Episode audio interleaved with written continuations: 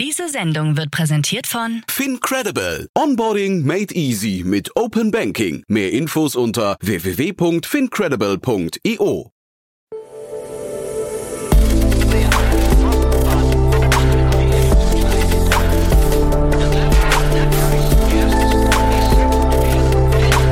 Startup Insider Daily. Investments und Exits. Herzlich willkommen zu Startup Insider Daily. Mein Name ist Jan Thomas und das hier ist unser Format Investments und Exits. Ihr wisst, jeden Morgen begrüßen wir hier die wichtigsten Investorinnen und Investoren aus Deutschland, Österreich und der Schweiz, um mit ihnen über Finanzierungsrunden zu sprechen und über Exits und über alles, was wichtig ist oder wichtig wird aus Sicht der Investoren und Investorinnen. Heute zu Gast ist Jan Mitschaiker von HV Capital und wie immer, wenn Jan hier ist, wird sehr kurzweilig, auch ein klein bisschen politisch, aber auch nur ein ganz, ganz kleines bisschen. Aber wir haben über eine Menge Themen gesprochen, drei Finanzierungsrunden, die Jan mitgebracht hat, die alle sehr unterschiedlich sind.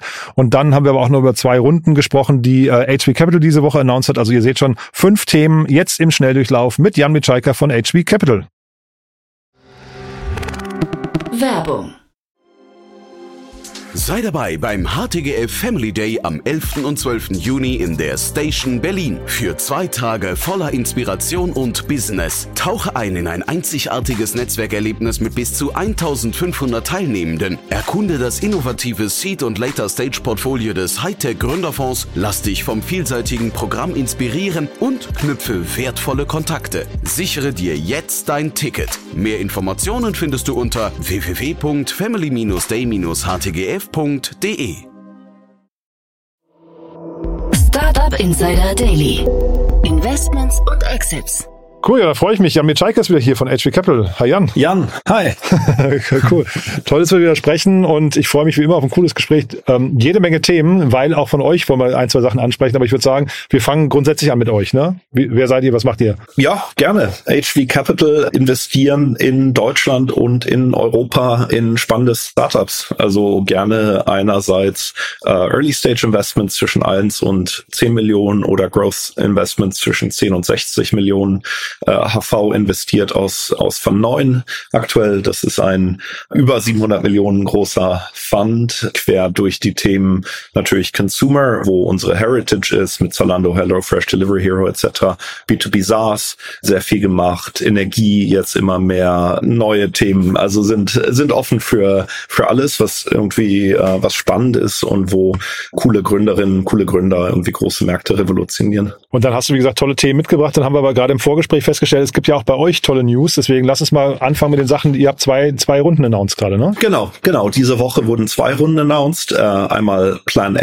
Ähm, Plan A ist ja eine ähm, Carbon Accounting äh, Software, die Unternehmen hilft, eben ihre, ihre Operations, ihre Value Chains zu dekarbonisieren. Arbeiten da mit großen Kunden zusammen wie BMW, Deutsche Bank, Visa etc. Und Lubo Miller, die Gründerin, ähm, hat diese Woche eben das Funding 27 Millionen announced von Lightspeed, Visa, Deutsche Bank und den bestehenden Investoren. Und das finde ich ist schon ein starkes Signal, muss man sagen. Ne? Also erstmal, also äh, Plan A, tolles Thema, viel Rückenwind wahrscheinlich, eine, wie sagt man, Tailwinds, ne, glaube ich, ist. Genau, ähm, ne? genau, also, Neudeutsch, Neudeutsch Tailwinds. ja, genau, hört man hier mal wieder. Äh, und Lightspeed ist natürlich auch ein super Investor, ne? Total, total. Sind wir sehr stolz und ist, glaube ich, eine gute Anerkennung der, der Arbeit, die Lubomiller und ihr Team da da machen. Und wie groß kann sowas mal werden? Da fehlt, fehlt mir auch gestanden jedes Verständnis weil äh, oder Gefühl dafür, weil das halt noch so ein neuer Markt ist. Ich meine, Planetly ist ja so ein bisschen die ähnliche Richtung, die haben ja sehr schnell verkauft. Genau, Planetly hat sehr schnell verkauft. Ähm, Plan A, ja, es ist eine sehr gute Frage. Ich meine, einerseits kann man natürlich sagen, wie groß, also wenn ich anfange, mein Geld zu buchhalten, da muss ich eigentlich auch meine CO2-Emissionen, meine anderen External Externalities ähm, irgendwie anfangen zu tracken, zu accounten, um sie dann reduzieren zu können. Es wird natürlich im Moment viel getrieben von Unternehmen, die einfach besser sein wollen in diesen Bereichen. Gleichzeitig je nachdem, wie sich der Markt auch für, für CO2-Taxes, für Carbon Credits etc. entwickelt, wird das natürlich eminent wichtig für Unternehmen zu wissen, einerseits, welche Emissionen generieren sie selber, das sind Scope 1 und 2 Emissions, aber dann auch, wie ihre Value Chain aussieht, Scope 3 und es ist heute unmöglich für, keine Ahnung, Volkswagen zu sagen, wie viel CO2-Emissionen stecken eigentlich in einem ID3 und wenn man da in der Lage ist, den Unternehmen zu helfen, kann das natürlich sehr viel Wert stiften. Und die andere Runde, die ihr announced habt, äh, Ralf Wenzel war hier auch schon mal zu Gast im Podcast. Ähm, ich sag mal, nicht ganz so spannendes Unternehmen, weil man es schon lange kennt äh, oder beziehungsweise den Markt schon lange kennt, aber äh, auch eine interessante Performance und vor allem eine große Runde, ne? Genau, also Joker hat nochmal 50 Millionen geraced von Lombard Odier und der Convivialité Ventures, was ich äh, miserabel ausgesprochen habe. Jetzt alle frankophilen Hörer werden wahrscheinlich auflegen. Aber äh, äh, nein, das ist die äh, der Venture-Fonds hinter Pernod Ricard, die natürlich ein, ein ganz starkes strategisches Interesse an dem Thema haben, mit Partizipation von G-Square, GGV, Balderton, HV etc. Also auch eine, auch eine super Runde. Das klingt so ein bisschen wie die Story auch bei Flaschenpost und Oetker, ne? was du gerade erzählt hast oder angedeutet hast. Was schon interessant ist, was mir gar nicht so klar war, ist, ähm, der für einen gut geführten Online-Grocer, also jetzt nicht unbedingt äh, Joker, sondern sagen wir mal jetzt, wir reden jetzt über den breiten Markt, also ich verrate hier keine Betriebsgeheimnisse, mhm. ist der Deckungsbeitrag in einem Warenkorb ungefähr gleich auf den Produkten und auf der Werbung. Ach wow. Ja, hätte ich auch nie gedacht. Und das liegt daran, dass dieses ganze Thema äh, Daten, aber vor allem den Kunden am Point of Sale zu adressieren, so eminent wichtig ist. Und deswegen äh, alle großen Konsumgüterhersteller, wozu eben auch Pernod Ricard gehört, wollen näher an die Kunden ranrücken, wollen Zugriff auf diese Daten, wollen wissen, wer kauft welche Produkte in welcher Frequenz etc. Und deswegen, also Werbung ist ja auch eigentlich nur eine Form, Daten zu monetarisieren. Deswegen gibt's da diese Zusammenschlüsse. Ich hätte jetzt fast andersrum gesagt, aber ich will jetzt auch nicht gegen Joker oder die Online-Retailer hier, aber ich hätte fast gesagt, du sagst, weil die Margen so schwach sind. Ähm, deswegen äh, hat die Werbung dann so einen hohen, äh, so, so ein hohes Gewicht. Ja. Nee, das ist zum Beispiel bei Amazon ähnlich übrigens. Ja? Krass. Ja, ja, ja. Und der, du, ist halt relativ einfach auch, wenn man überlegt, ich habe im, im normalen LEH habe ich vielleicht eine Umsatzrendite von so drei Prozent offline. Und wenn ich dann Werbebanner zu 99 Prozent Marge schalte, ja, ja. Ähm, geht es natürlich recht schnell. Mhm. Und vielleicht nochmal ganz kurz, äh, Joker, also ist ja so im ganz großen Bild irgendwie Quick Delivery, äh, gleiches, was Flink und, und Gorillas und so weiter gemacht hat äh, oder macht äh, Getir jetzt und so. Aber ähm, was sagt ihr da den Kritikern? Also es gibt ja viele Leute, die dieses Modell irgendwie so als an sich gescheitert sehen. Jetzt Joker, neue Runde zeigt, äh, irgendwie gibt es noch Leute, die daran glauben. Was sagst du so den Kritikern? Also meine Flink und Gorillas-Fahrer, die mich jeden zweiten Tag besuchen, äh, die sehen das wahrscheinlich anders. Aber gut, ist natürlich auch meine Realität. Wir haben uns ja bewusst für ein Modell entschieden mit Joker, was im Ausland operiert, weil wir da einfach größere Chancen sehen in der Kombination von Kosten, Ertrag, Warenkörben etc., ähm, dass wir da einfach größere Potenziale sehen als in Deutschland, was unser Heimatmarkt ja ist. Mhm. Und insofern, Joker hatte auch einige schwere Entscheidungen in den letzten Monaten. Klar, nach dem Hype kommt, ähm, kommt eine Phase der Ernüchterung, mhm. aber wir haben den Eindruck, dass Joker einfach sehr sehr solide jetzt dasteht. Und das wird ja auch wieder gespiegelt durch diese, durch diese Investmentrunde. Und Ralf Wenzel wie gesagt, ein sehr erfahrener Gründer. Ne? Das darf man nicht vergessen. Der hat da wirklich schon viel gesehen, viel gemacht. Ähm, ich glaube, alleine das zahlt ja dann hinterher sehr aufs Vertrauen ein. Ne? Definitiv. Und natürlich auch ähm, ein Team, was einfach äh, sehr erfahren ist mit operationally heavy Business Models, wo dann, ähm, also nicht nur Ralf natürlich, aber Ralf zentral als CEO, aber auch ein Ben Bauer etc., die da einfach schon viel Erfahrung mit haben. Mhm. Und dann, das waren jetzt eure Themen, wo ihr quasi ähm, announced habt, dann wurden drei andere Runden announced, die du mitgebracht hast. Wir haben vorher schon gesagt, es gibt eigentlich keinen roten Faden, aber die sind trotzdem irgendwie alle sehr spannend, finde ich. Das erste Unternehmen, ich habe mir jetzt relativ lang die Webseite angeschaut, auch äh, Videos dazu, weil ich immer noch nicht verstehe, was sie machen. Also ich bin mal sehr gespannt, wenn du mir das jetzt gleich erklärst, ja. Also es geht um Kyp AI, die in, in Köln sitzen. Ist ja auch schön, irgendwie immer wieder äh, Firmen in Köln zu sehen. Ich mhm. als äh, Wahl, lange Wahlkölner, die einfach eine sehr starke Runde geraced haben, 17,5 Millionen OTB Ventures und bestehende Investoren 42 Cap und Tola Capital. Was ich da einfach spannend finde, ist ähm, sowohl 42 Cap wie auch Tola sind ja eher frühphasige Investoren Investoren. Und jetzt kommt einfach eine große Runde hinterher.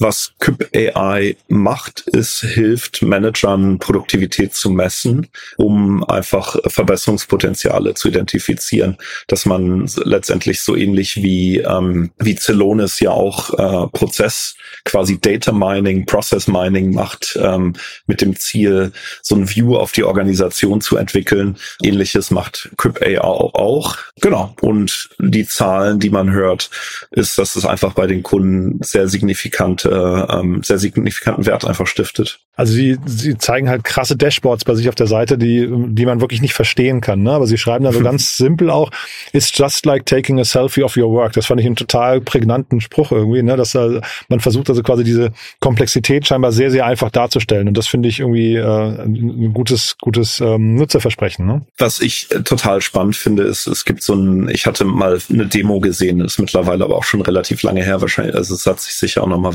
weiterentwickelt, ist aber einfach zu sehen, angenommen, ich habe einen Vorgang, welche Prozessschritte äh, liegen da eigentlich hinter, wer, welcher Schritt wird wie oft durchgeführt, wie lang dauert der, aber auch zum Beispiel, wie hoch ist die Varianz, wird da viel Copy-Paste gemacht aus Acrobat in Outlook etc. und daraus dann eben ähm, Automatisierungen abzuleiten. Also das ist schon, ist schon richtig Technik. Also ist sehr, sehr cool. Es muss dann aber scheinbar auch im Unternehmen sehr präsent sein, so eine Software, ne? Weil sie, also das klingt ja jetzt schon auf die, wenn du sagst Copy-Paste und sowas, dann ist, ist ja schon auf der Mitarbeiter-Arbeitsebene eigentlich, ne? Genau, genau. Wäre ich mal gespannt, wie die das durch den Betriebsrat kriegen. Ja, habe ich gerade In Deutschland gedacht, ja, immer ein spannendes Thema. Aber ähm, nee, das scheint gelöst zu sein da. Ja, ja, wenn du sowas in Deutschland schaffst, dann schaffst du es auch überall auf der Welt. Ne? Das ist dann irgendwie schon cool. Und ich habe so verstanden, es geht wirklich dabei, weil sie schreiben auch Gen AI-Funktion. Das heißt, es geht immer drum, die, also quasi zu gucken, was Generative AI auch im Unternehmen dann leisten kann. Ähm, weil das wäre ja natürlich dann irgendwie so richtig schön auf, auf den fahrenden Zug draufgesprungen. Ne? Äh, Klar, klar. Ich glaube, das ist aber ein Thema. Ähm, ich habe mich die Tage auch noch mal länger über das ganze AI-Ding unterhalten, auch auch mit Kollegen zusammen. Wir sehen mittlerweile, ich würde sagen, in 80 plus Prozent, also 80 Prozent plus unserer Startups sehen wir Einsatz von AI, Gen AI, vor allem in der Optimierung der Backend-Prozesse. Also ich glaube, so dieses vorne raus Kundenfeatures entwickeln. Da gibt's auch Beispiele. Inkit Mhm. zum Beispiel bei uns äh, macht da sehr, sehr viel. Aber ähm, so quasi im Backoffice, im Kundenservice, aber auch in Legal etc., so händische Prozesse zu optimieren und automatisieren, sehen wir Gen AI wirklich auf breiter Front mittlerweile. Also das heißt, wo das Unternehmen das nutzt. Du weißt jetzt nicht, wo es schon implementiert wurde in die Software quasi, weil da gibt's ja auch viele Beispiele, die, also sieht man, glaube ich, bei vielen SaaS-Unternehmen gerade, die versuchen irgendwie so eine Gen- oder AI-Komponente da einzubauen. Und da ist mein Gefühl, die sind oft noch so ein bisschen, also was nicht dürftig in der in der Anwendbarkeit. Ne? Ich glaube, das muss sich noch ein bisschen entwickeln. Da will man, glaube ich, nur relativ früh zeigen, man kann AI oder will da was machen. Äh, fast habe ich das Gefühl für die Investoren. Ja. Ja, ich bin da so hin und her gerissen, ehrlich gesagt, mit der Aussage. Also ich sehe ähm, wirklich relativ viele Unternehmen, die da, die da schon was machen, Mhm. ähm, einfach weil es weil es sinnvoll ist. Aber ich tue mich dann manchmal schwer auch mit der Nomenklatur ähm, rund um das Ganze, so nach dem Motto, ist das ein AI-Startup, weil die AI-Tools nutzen? Weißt, wir reden ja auch nicht über SQL-Startups, nur weil die Datenbanken benutzen. Schön, ja. ja, ja. Nee, genau. Also ich glaube im Backend, das kann ich, oder also hinter den, hinter den Kulissen kann ich mir vorstellen, kommt man, glaube ich, gerade nicht dran vorbei. Ne? Ähm, Ja. Weil, also auch gerade weil Geld ja knapper geworden ist, dann äh, ist natürlich alles, was Produktivität ähm, boostet, ist natürlich willkommen. Mir ging es eher so drum, mu muss es wirklich im Frontend schon eingebaut sein in die Funktionalität, weil ich kann mir vorstellen, da sind so die die die äh, Standalone-Lösungen momentan noch die besseren. Ich war, aber es ist jetzt Mhm. auch nur ein Gefühl, ja. Ja, das stimmt, das stimmt. Wobei es gibt natürlich Unternehmen wie, also ich will jetzt nicht Werbung, Portfolio-Werbung machen, aber mach ruhig, Ultimate, ähm, Ultimate AI, die zum Beispiel schon seit Jahren AI im Kundenservice einsetzen und das auch sehr gut machen und jetzt natürlich dann nochmal Aufwind bekommen haben, weil, weil viele Käufer einfach sagen, wow, das ist ja spannend, ich höre die ganze Zeit AI, mein Chef fragt mich, was machen wir mit AI? Wer seid ihr eigentlich und was macht ihr? Und dann Ja. äh, kommt man über den AI-Angle rein, aber am Ende gewinnt man dann den Pitch natürlich auch über den Wert, den die Software stiftet. Aber ich finde auch, also übrigens, wenn ein Unternehmen in der Domain oder so AI drin hat oder im Namen, dann erwarte ich auch, dass das ein richtiges AI-Unternehmen ist. Dann darf da nicht irgendwo ein Feigenblatt draufkleben, oder? Klar, da muss man auch aufpassen, was man an VCs pitcht, Ja. äh, die teilweise vielleicht auch schon sehr viel AI gehört haben in letzter Zeit und dann ja, Ja. das nicht immer wahnsinnig beliebt nur ist. Genau. Du, dann lass uns mal zum nächsten Thema gehen. Das ist jetzt äh, das Gegenteil von AI, ne? oder zumindest äh, sehr, sehr äh, wenig betroffen, glaube ich, von vom Thema AI, von dem ganzen Trend. Äh, Gehen wir mal in den äh, digitalen Health-Bereich rein. Ja, das fand ich spannend. Ähm, Berliner Unternehmen Hello Better, die es auch schon relativ lange gibt. Ich glaube mhm. seit 2015. Und was sie machen, ist äh, digitales Mental Health. Also es gibt ja, und das ist ein Thema, ich hatte sogar privat mal in Selfie investiert mhm. vor vielen Jahren, also vor meiner Zeit als VC, weil mir auch familiär, also meine Mutter ist Psychologin und so weiter, das ganze Thema Mental Health einerseits im Herzen liegt, aber gleichzeitig die Technik viele Potenziale bietet für computerunterstütztes ähm, quasi Mental Health, nicht Behandlung, aber zumindest irgendwie ein, eine erste Hilfe, sage ich mal, eine erste Therapie, vielleicht im Depressionsfall, ähm, den äh, quasi die die Symptome nicht weiter eskalieren zu lassen. Ähm, gleichzeitig ist das ein Markt, der gerade in Deutschland aber relativ schwierig ist. Also es gab ja den Ansatz von den Digas, darüber die Abrechnung mit den Krankenkassen zu erleichtern. Da bin ich mal gespannt, ähm, welchen äh, quasi wie das am Ende ausgehen wird. Ähm, Gibt es ja jetzt neue äh, quasi Bestrebungen, das zu reduzieren, auch wenn ich da kein Experte bin.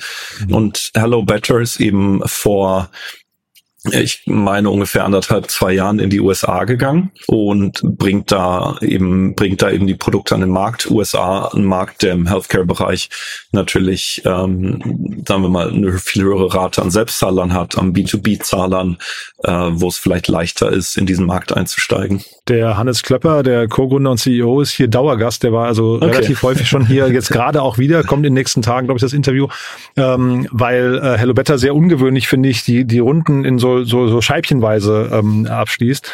Und auch mhm. jetzt hier hat er dann erzählt, diese 5 Millionen Runde, das ist ja Teil von der letzten Runde eigentlich. Da, da sind dann die Bestandsinvestoren vorgeprescht und haben einfach gesagt, hey, damit ihr in einem schwierigen Marktumfeld nicht äh, lange Zeit vergeudet mit äh, Raisen, mhm. wir senden ein Signal aus äh, und, und äh, legen erstmal vor und dann habt ihr Zeit quasi irgendwann diese fünf Millionen, die jetzt dazugekommen sind, noch, noch äh, zu besorgen. Fand ich okay. eigentlich auch ganz interessant, ne? Ja, total, total. Freut sich wahrscheinlich jeder, jeder Gründer über, über solche Investoren. Nee, ist natürlich cool. Ich glaube, ich meine, insgesamt ist der Gesundheitsmarkt ja einer der, ähm, wo wir auch einige Investments gemacht haben in der mhm. Vergangenheit. Also von zum Beispiel Autonova, die, ich glaube, erste private Krankenversicherung seit Jahrzehnten in Deutschland, ähm, Heartbeat und ja, verschiedenste Investments. Ähm, aber es ist natürlich ein Markt, der gerade in Deutschland mit der, mit der Struktur im deutschen Gesundheitswesen nicht immer der einfachste ist. Gleichzeitig glaube ich aber auch, ich meine, es ist ja total klar, dass wir irgendwie unsere, wie sagt man, unser ähm, nicht nur die Krankenversicherung, sondern insgesamt unser Gesundheitssystem digitalisieren sollten. Hannes hat erzählt, dass äh, man davon ausgeht, dass in diesem Bereich, zumindest was ja Selfie auch gerade angesprochen, wir haben jetzt nicht über Selfie gesprochen, aber generell einfach, dass in dem Bereich mit Konsolidierung gerechnet wird, dass da also nach und nach irgendwie die Finanzierungsrunden auch schwieriger werden und dass er das Gefühl hat oder die Hoffnung hat er zumindest ausgedrückt, dass man, dass sie auf der Gewinnerseite sein werden und jetzt eher sich Geld besorgen zum Konsolidieren, als mhm. dann hinterher gestuckt werden. Aber klingt so, als wäre das so ein Marktsegment, also auch gerade der Liga-Bereich, der sich ein bisschen schwer tut, ne? Ja, ja, definitiv. Und ist natürlich auch, ähm, ich glaube, was natürlich als Gründer immer etwas unangenehm ist, ist, wenn man nicht so hundertprozentig seines eigenen Glückes Schmied ist. Ja. Mm, und das ist da natürlich irgendwie nochmal sehr, sehr relevant, einfach mit dem gesamten, mit den gesamten rechtlichen Rahmenbedingungen etc. Mhm. Und in so einem Umfeld fand ich es dann umso interessanter, dass dann die, die Bestandsinvestoren gesagt haben, wir gehen hier, wir, wir senden Signale aus und, und legen schon mal vor. Was, äh, ich hatte Ihnen das auch gefragt, ähm, weil ich das besonders fand. Was würdest du aus eurer aus, oder aus deiner Sicht sagen, was muss ein Startup tun oder was muss da vorhanden sein in Richtung Bestandsinvestoren, damit die dann eben so einen Schritt machen? Ähm, wenn wir unseren Job gut machen, dann machen wir das von uns aus. also andersrum gedreht. Ähm, nee, also ernsthaft, die, ähm, es ist natürlich einer der, der Vorteile, den wir haben mit dem großen Fund, dass wir in der Lage sind, auch Runden, wie man sagt, zu preempten. Und was wir dann definitiv auch sehr regelmäßig machen, ist, dass wir einfach mit den Gründern sprechen, äh, wenn es Potenziale gibt, ähm, vielleicht neue Märkte zu erobern oder einen Wettbewerber zu kaufen oder was auch immer, dass man dann eben proaktiv über eine Finanzierung spricht und wir dann da eben mit den Gründern zusammen ein Angebot machen. Ähm, ist natürlich für die Gründerinnen, für die Gründer sehr attraktiv, weil man nicht an den Markt rausgehen muss, mhm. man muss sich nicht mit anderen Investoren unterhalten. Äh, plus wir kennen die Unternehmen zu dem Zeitpunkt natürlich schon gut mhm. und ähm, sind dann da relativ schnell auch im, im Abschluss. Ist eigentlich ein, ja, ver verstehe ich gar nicht, dass es nicht immer so gemacht wird. Ist ja eigentlich ein super, super Weg eigentlich, ne? Wenn du mit diesem Rückenwind an der Stelle dann irgendwie zu neuen Investoren gehst und sagst, hey, also die intern haben ihre Due Diligence schon gemacht, die finden uns super ähm, und sind auf jeden Fall dabei. Genau, genau. Das gibt's aber, ähm, gibt's also dieses Signal ja. gibt's ähm, gibt's nicht immer, aber aber schon oft, mhm. dass wir zum Beispiel sagen, ähm, teilweise gibt's da ja aber auch andere Dynamiken, die man bedenken muss. Also vielleicht haben wir ja zum Beispiel schon ein eher signifikantes Shareholding und das heißt, wir würden dann eher unser Pro Rata machen, sprich, mhm. wir, in dem Sinne machen wir dann Platz für für einen neuen Investor. Andersrum kann es natürlich auch Unternehmen sagen, wo wir vielleicht schon lange investiert sind oder schon lange Geld oder relativ viel Geld investiert haben und uns dann dagegen entscheiden, eher die Füße still zu, oder nicht dagegen entscheiden, aber eher entscheiden, die Füße still zu halten. Also ich glaube, das ist ganz unterschiedlich. Dann trotzdem noch mal ganz kurz, also wenn du aus dem Nähkästchen plaudern magst, wie ist es denn andersrum, ich, wenn dieses Signal ausbleibt? Ich hatte jetzt gerade eine Runde, hatten wir hier besprochen, wo Softbank in der ersten Runde dabei war, in der zweiten Runde nicht mehr mitgegangen ist. Also jemand, der definitiv könnte, ist mhm. eigentlich auch ein schwieriges Signal dann für, für Startup, oder? Sicher nicht optimal, ja. ja okay. Lass wir es dabei stehen. Ähm, dann, du hast ja noch ein drittes Thema mitgebracht, ne? Das äh, ist ja auch spannend, eine ganz kleine Runde eigentlich noch oder sehr frühes äh, Unternehmen, aber auch irgendwie total interessant, finde ich, ne? Das, äh, genau, das fand ich ähm, einfach interessant. Ich habe, ähm, es geht um OpenVault, die ähm, eine API veröffentlicht haben, wo ich eben Zugriff auf per API auf die Smart Meter äh, bekomme. Und ähm, das ist ein Bereich, mit dem wir uns eine ganze Weile beschäftigt haben. Also erstmal muss man sagen, in dem ganzen Residential-Bereich, also quasi so in normalen Häusern, ist das Thema Smart Meter in Deutschland ein Drama.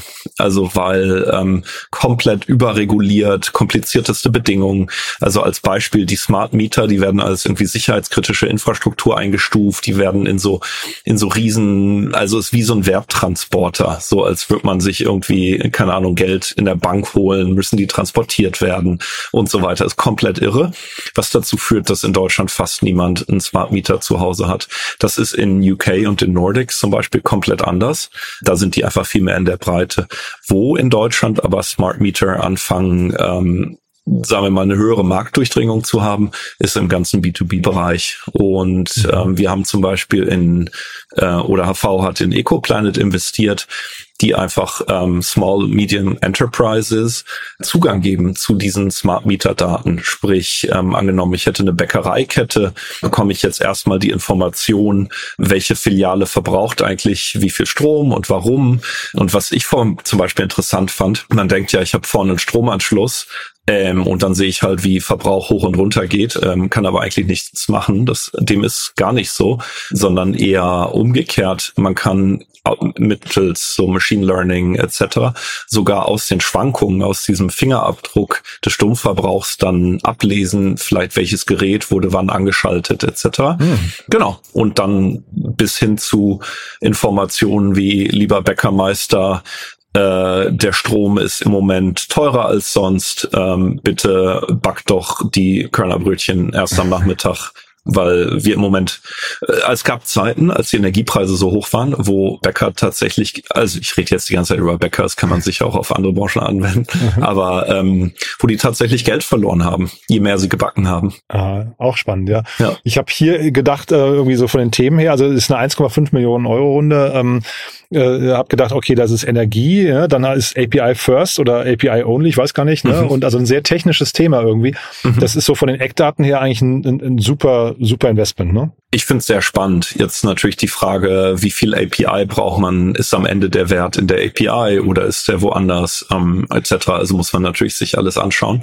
Aber ich fand's ähm, fand's einfach cool und ich wollte meinen Frust mal über die deutsche Smart Meter Politik äh, loswerden. Und insofern, ich nutze ja hier immer deinen Podcast für so mehr oder weniger verkappte politische Aussagen. Sehr, sehr willkommen, dass du das machst, ja. Ähm, trotzdem nochmal ganz kurz, weil wir haben ja eben schon über die Signale, ähm, die von Investoren ausgesendet werden, gesprochen. Mhm. Jetzt hier 1,5 Millionen, eine Pre-Seed-Runde, zwei VCs schon an Bord, Cavalry und Übermorgen Ventures.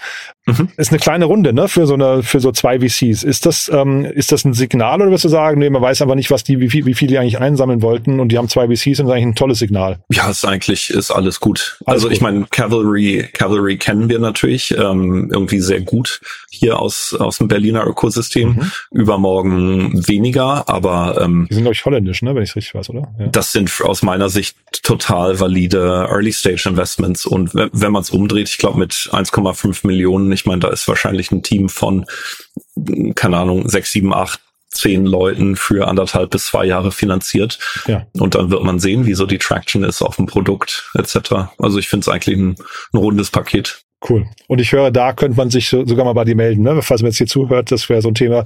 Äh, ihr werdet ja logischerweise jemand dann für die nächste oder übernächste Runde, ne? Genau, genau. Also die, äh, ich hoffe, dass sie bei meinen Kollegen, die Energieinvestments machen, schon auf der Watchliste stehen. Aber dadurch, dass die natürlich brilliant sind, äh, gehe ich davon aus. Nein, aber Cool, dann können wir, vielleicht nehmen wir das noch als Brücke zum Schluss, wer sich ansonsten bei euch melden darf erstmal jeder.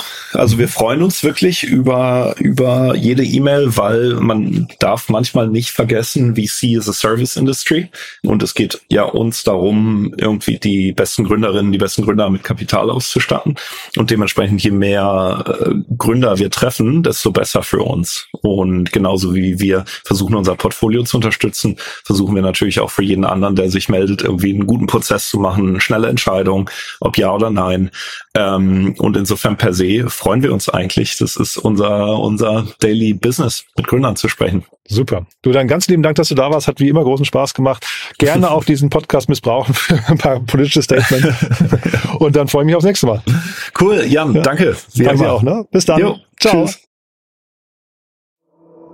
Startup Insider Daily, Investments und Exits. Der tägliche Dialog mit Experten aus der VC-Szene. Ja, das war also Jan Mitschaiker von HV Capital und das war wirklich mal wieder sehr, sehr kurzweilig, muss ich sagen. Hat mir großen Spaß gemacht. Viel Wissen drin, links und rechts, aber vor allem fünf Runden im Schnelldurchlauf. Hat man auch nicht alle Tage. Äh, hat mir großen Spaß gemacht, wenn es euch auch so geht. Natürlich, wie immer, die bitte gerne weiterempfehlen an Menschen, die hier mal reinhören sollten, die sich entweder für eins der Startups interessieren könnten, die wir hier besprochen haben, oder natürlich, die generell Spaß an diesem Format haben könnten, dann hier mal reinhören und dann hoffentlich hängen bleiben als dauerhafte und zukünftige Hörerinnen und Hörer. Dafür schon mal vielen Dank an euch, also fürs Weiterempfehlen empfehlen, meine ich. Und ja, ansonsten euch einen tollen Tag. Vielleicht hören wir uns ja nachher nochmal wieder an anderer Stelle oder falls nicht nachher, hoffentlich spätestens morgen. Bis dahin alles Gute. Ciao, ciao.